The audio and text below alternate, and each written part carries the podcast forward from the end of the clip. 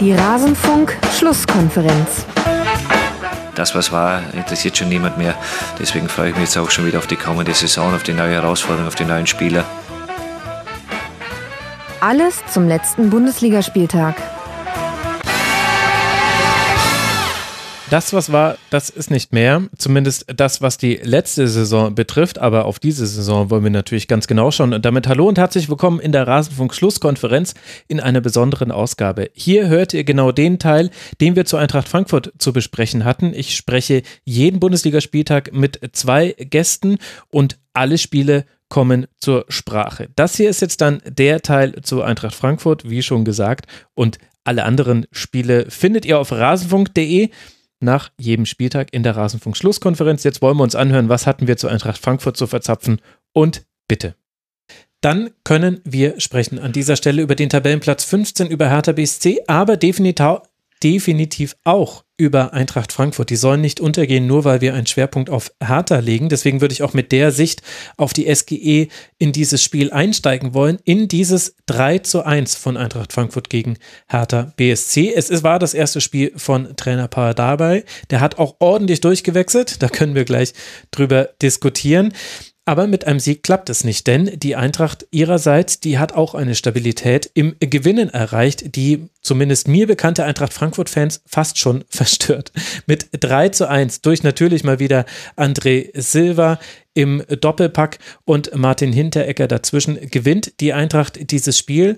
Ralf, wenn wir kurz bei den Frankfurtern bleiben, was zeichnet denn die SGE aus? Äh, das, sie zeichnet aus, dass sie in den letzten 15 Spielen nur zweimal verloren haben. Ähm, das ist, ist eine Sache, die durch eine gewisse Stabilität zum Tragen kommt. Wenn wir eben das Thema Transfers hatten, dann ähm, sind wir, glaube ich, auch ähm, relativ schnell bei, bei Jovic, ähm, was die Eintracht äh, angeht. Und den Namen Silva hast du ja auch schon genannt. Also das ist schon, ähm, ja, irgendwie gut. Es ist noch nicht, es ist noch nicht so gut, wie es mal war bei der Eintracht, aber ähm, ich finde, so langsam merkst du wieder, dass diese Mannschaft äh, gegen Ende des äh, oder im letzten Quartal 2020 fand ich das bei Frankfurt sehr häufig sehr, das war so Stückwerk, das war schläfrig, das war, ja, das war so, wie soll ich es formulieren? Halt Mittelfeld. Das war so grau, aber mhm. negativ grau, nicht positiv grau, wie es äh, bei den Wolfsburgern der Fall ist. Ähm, und Richtung Weihnachten ähm, ging das dann eigentlich, das 3-3 gegen Gladbach, dann drei Siege in Folge mit Augsburg, Leverkusen und Mainz, ähm, ging das dann so, ja, nahm das einen sehr, sehr positiven Dreh. Ähm, Klar, jetzt auch nochmal befeuert durch den Jovic-Transfer, der glaube ich nicht nur auf sportlicher Ebene, sondern einfach auch in der Wahrnehmung innerhalb der Truppe ähm, sehr, sehr positiv ähm, zu bewerten ist. Und dementsprechend äh, bewegen sich jetzt die Frankfurter in einer Tabellenregion. Ähm, da hätte man irgendwann im, äh, im August oder im, im September gar nicht dran gedacht. Da hat man sich ja im grauen Mittelfeld bewegt und sich seitdem eigentlich sehr, sehr konstant nach oben gearbeitet. Tabellenplatz 4 ist es aktuell mit 33 Punkten. Also aktuell summt man in Frankfurt und Umgebung die Champions League Hymne bis wahrscheinlich kurz vor die Stadtgrenzen von Offenbach. Stefan, ich du kann, hast, ich kann das, ja? ich kann das ganz kurz leaken. Also in der Bundesliga-Gruppe ähm, haben wir ja mit Etienne einen großen Eintracht-Sympathisanten. Äh, das ist jetzt sehr höflich formuliert. ja, die Champions League Hymne kommt jedes Wochenende. Ähm, irgendwann im Laufe des Spiels.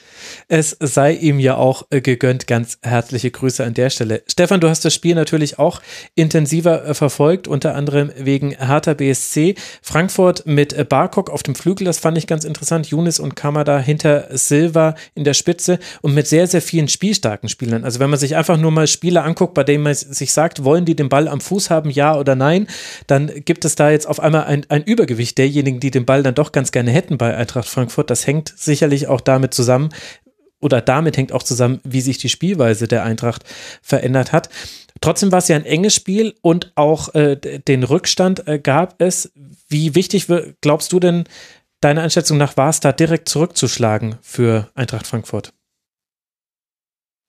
Ja, äh, schon extrem wichtig. Also ich glaube, Frankfurt hat natürlich auch die Qualität, äh, wenn es fünf Minuten länger dauert oder zehn Minuten länger dauert, Hertha dann unter Druck zu setzen. Aber ähm, das in der Situation, in der Hertha sich befindet, spielt der Kopf natürlich auch eine große Rolle. Und ähm, äh, dieses, dieses 1 zu 0 war ja eine große Erleichterung, wie man ja an den Reaktionen auch gesehen hat. Und ähm, ja, wenn, wenn, äh, wenn es dann 93 Sekunden dauert, bis der Ausgleich fällt, dann kehrt sich das natürlich in das komplette Gegenteil. Also das ist ja dann nicht nur, wir neutralisieren das dann, sondern es, es geht ja dann eher in den Minusbereich, denn du merkst, okay, wir, wir haben es jetzt, also du bist ja dann nicht wieder auf dem Nullpunkt, sondern gefühlt bist du ja dann da drunter. Und ich glaube, davon hat Frankfurt auch profitiert.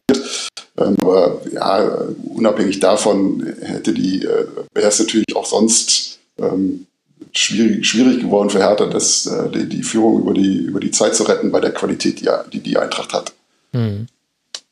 Äh, nur eine Frage habe ich eben, als ich über Transfers gesagt habe, ich Kostic oder Jovic gesagt? Du hast Jovic gesagt, war alles oh, richtig. Okay, gut, ich, ich, ich war gerade so, Moment, habe ich jetzt Kostic, äh, ich meinte Jovic. Äh, ja. Nein, das Danke. war alles wunderbar. Generell Frankfurt okay. viel mehr Gefahr jetzt durchs Zentrum. Das ist mir in diesem Spiel aufgefallen. Wirft dann auch nochmal eine Gegenfrage auf Hertha BSC. Aber Kamada, Silva, Younes, die haben jeweils so Steckpässe gespielt auf den jeweils anderen, der vorne da war. Am liebsten natürlich auf André Silva. Das wird inzwischen zu fast so eine Art Markenzeichen von Eintracht Frankfurt, dass man auch aus diesen Zonen heraus ganz gut in den Strafraum reinkommt. Silva ist der Spieler nach Robert Lewandowski mit den meisten Schüssen aufs Tor pro Spiel. Er hat auch eine ziemlich hohe Schussgenauigkeit. In dem Spiel sowieso, ich glaube, da waren alle vier Schüsse, waren auch Torschüsse tatsächlich. Also das ist eine ganz eigene Qualität, die man hat. Mit So hat man jemanden, der in diesem Spiel die Fäden wieder sehr, sehr gut gezogen hat, eine unglaubliche Passgenauigkeit inzwischen hat und sehr viele Bälle durch Antizipieren abfangen kann.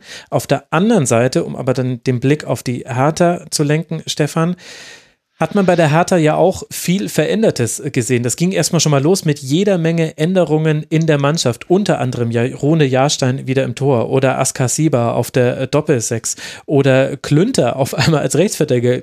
Rechtsverteidiger. Ja, Lukas Klünter ist immer noch im Kader von Berlin. Wie würdest du denn diese Veränderungen bewerten von Paldadei?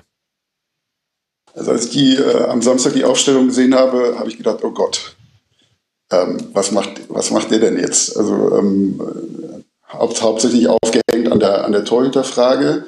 Ähm, mein erster Gedanke war halt, warum macht er sich jetzt diese Baustelle noch auf? Also mhm. es war jetzt, ähm, Schwolo war jetzt nicht ähm, überragend, also er war jetzt nicht der, der, der dir drei Spiele gewonnen hat, äh, aber er hat äh, ohne größere Schwankungen sehr solide gespielt.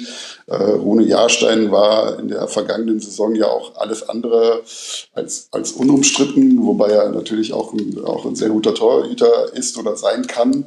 Aber das äh, ist mir nicht so ganz klar geworden. Und äh, als ich dann die Erklärung von Paul Dada gehört habe, das, das war dann wieder so ein, äh, so ein Aha-Moment, weil das irgendwie so ganz, ganz gut beschreibt, äh, wie Dardai tickt. Also warum er so ist und warum er auch ähm, erfolgreich ist oder erfolgreich sein kann.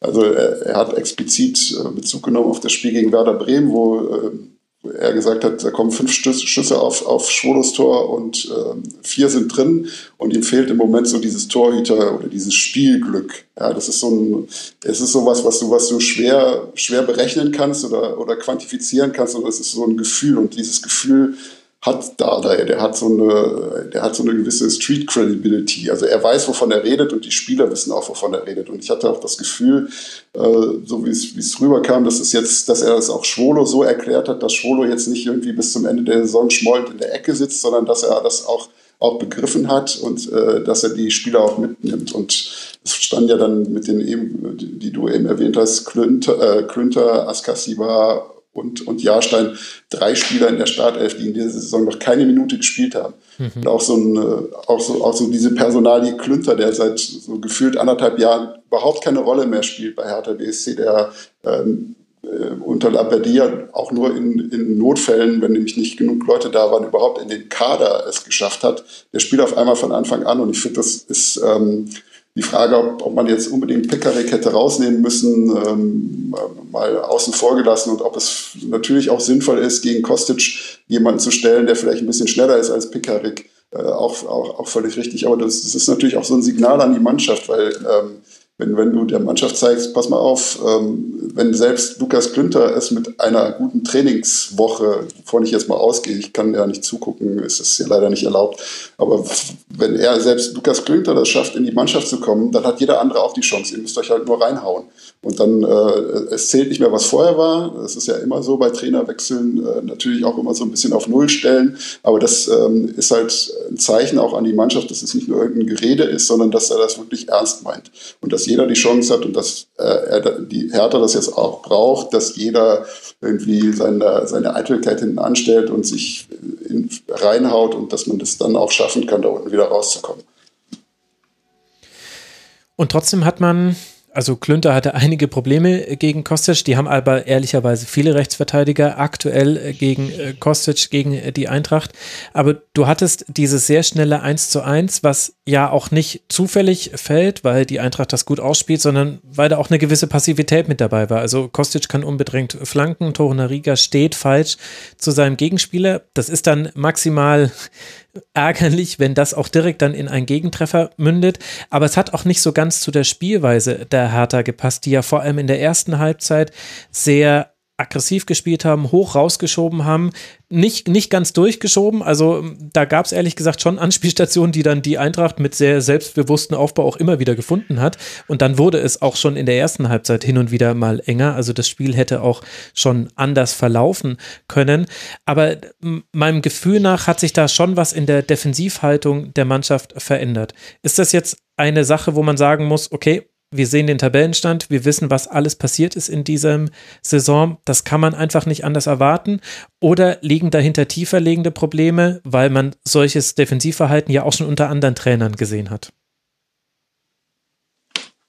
die Frage verstehe ich jetzt äh, nicht ganz. Nicht.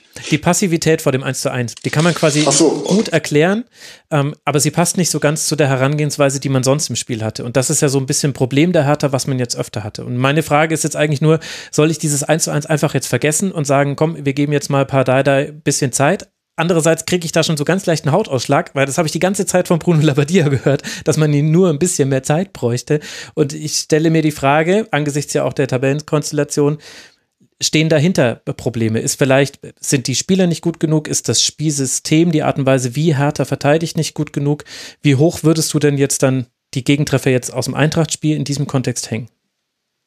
Naja, also dass, dass die Mannschaft natürlich Probleme hat, ähm, ist, ist, ja offenkundig. Und ähm, ich glaube aber schon, dass, ähm, dass äh, solche Probleme, Defensive, das ist natürlich was ist, was man, was man beheben kann und was, glaube ich, auch jemand wie Dada beheben kann. Also Dada ist ja auch in den, in den vier Jahren, das wurde ihm ja am Ende auch vorgeworfen, ist ja nicht dadurch bekannt geworden, dass die Mannschaft zu offensiv gespielt hat, sondern sie ist bekannt geworden dadurch, dass sie halt defensiv sehr sehr gut war, sehr clever war, mhm. dass es eigentlich Hertha immer eine Mannschaft war, wo wahrscheinlich viele Gegner gesagt haben,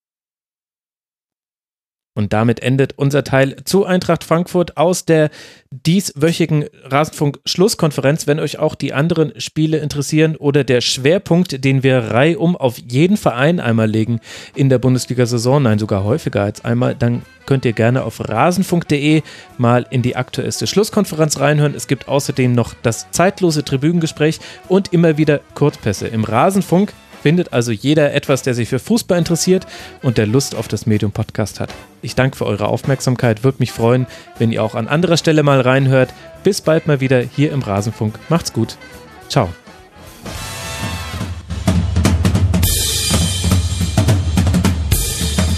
Das war die Rasenfunk-Schlusskonferenz. Wir gehen nun zurück in die angeschlossenen Funkhäuser.